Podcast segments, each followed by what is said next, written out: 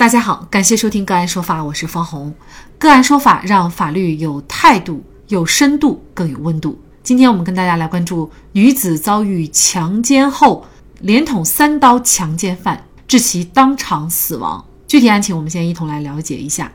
王女士呢是一家理发店的老板，喜欢在网络上赌博。她自己开始赌的时候呢，也赢了一些钱，但是呢，基本都是到手就花光，想着赌博来的钱容易。赌的也就越来越大，在一次网络赌博中，王某很快就输掉了自己的积蓄二十万，他没有办法，只好透支信用卡，最后无奈找到了胡某借款十万元，利息每天五百元，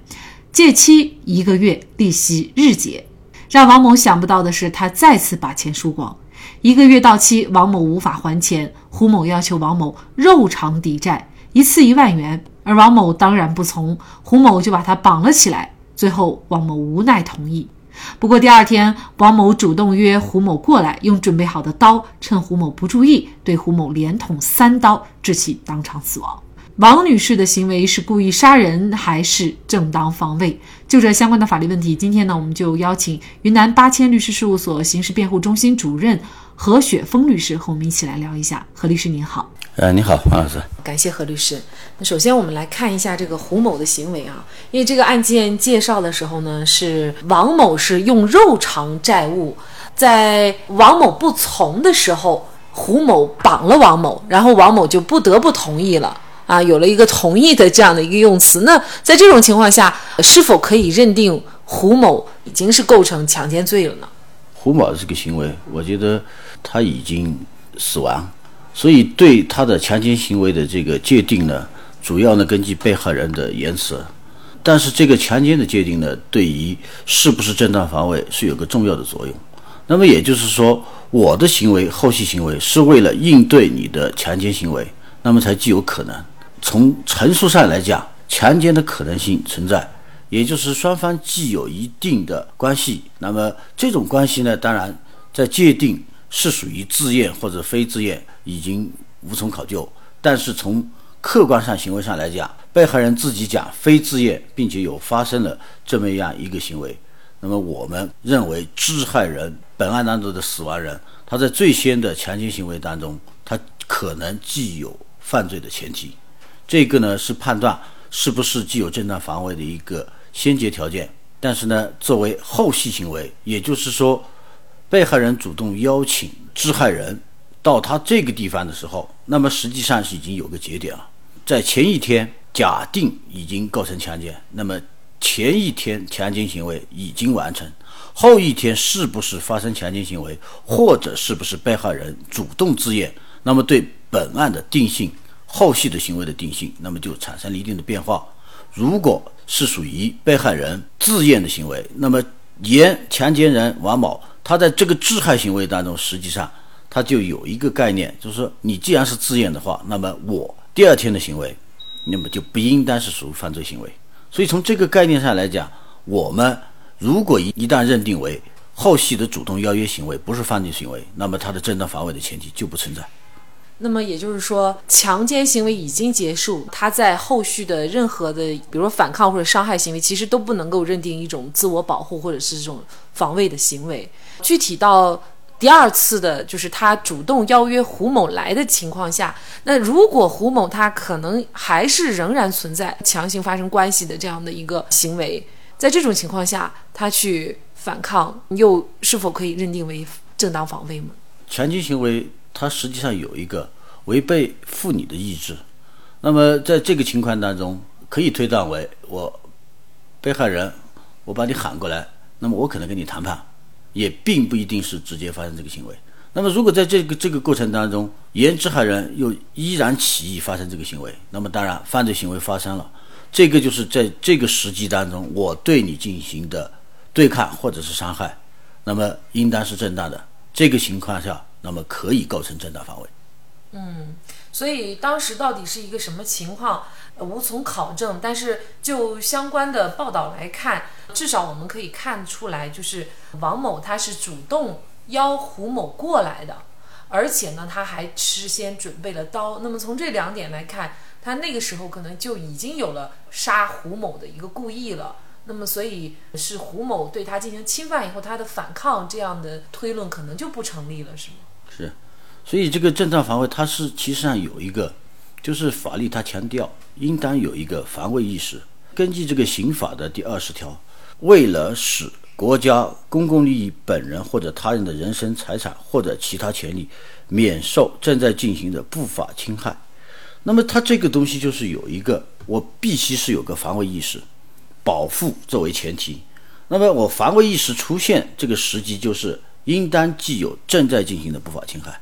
如果没有正在进行的不法侵害，也就是说，这个情况下，我的正当防卫的前提就不存在。也因此哈，就是类似于这样的案子，也会引起我们民众的广泛讨论。就比如，呃，男方可能要对女方实施强奸，但是呢，因为其他的原因，他就把裤子穿上了。但是在这个时候呢，他虽然没有继续的去侵犯女方，但是他也没有离开房间。那么对于这个女方来说，可能他会觉得自己还是在这个受侵害的这个范围内。那这个时候，女方趁这个男方没有防备的时候，对男方实施一种啊，比如说拿刀杀害对方，或者用其他的这个手段去杀害对方。那这种又是否可以认定女方是构成了一个正当防卫呢？这个呢，其实你后续的这种情形呢，我就觉得它是有一个相对对于女方的有利条件。也就是说，我们在这个过程当中，我们来判断犯罪行为是不是终结。或者是已经结束，是没有直接可以判断的，因为你说男方有那个行为，但是他的意图已经表现出来，发生性行为的这个主观意识，这个客观存在，所以在这个过程当中，那么作为被害人或者任何一个正常情理的人都不能够意料到这个致害人是不是还有后续行为，所以在这个阶段我来进行的防卫，那么就可能有两个，一个就是依然构成正当防卫，另外一个就可能这个时机。超出了一定的时机，但是法庭在这个时候可能会以防卫过当给予判断，但是因为是属于界定依然是防卫行为，那么也有可能就从轻判或者是免处。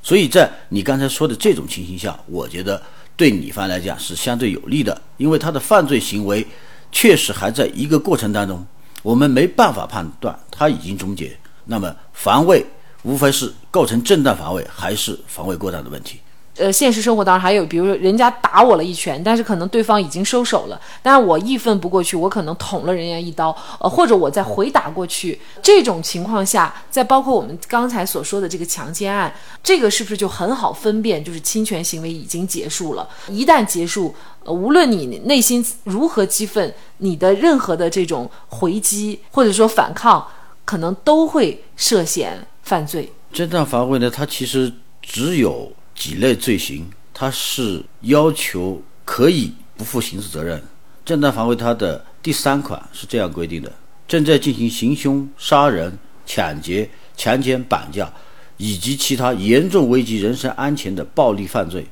那么造成不法侵害人伤亡的，不属于防卫过当。那么也就是，你对这几类的犯罪在正在实施的过程当中，我。造成了致害人的伤亡是不承担责任。那么这几类犯罪的情况下，就是相当于我不强调防卫的强度，我可以致害致死。所以实际上在这个情况下来讲，审理这一类案子，其实法院呢主要是对你的当时的情景、被害人面临的环境、他遭受的致害的强度、你采取的防卫措施、你防卫的手段。以及你可能不采取这个防卫，是不是既有依然受伤害的情况来判断你的防卫的正当性？昆山的反杀案也就是这么情况，但是实际上受害人他确实既有夺过刀来进行砍杀的行为，但是最终那个案子认定为正当防卫，就是一个他们认为对方的人数强度以及在那种情形下，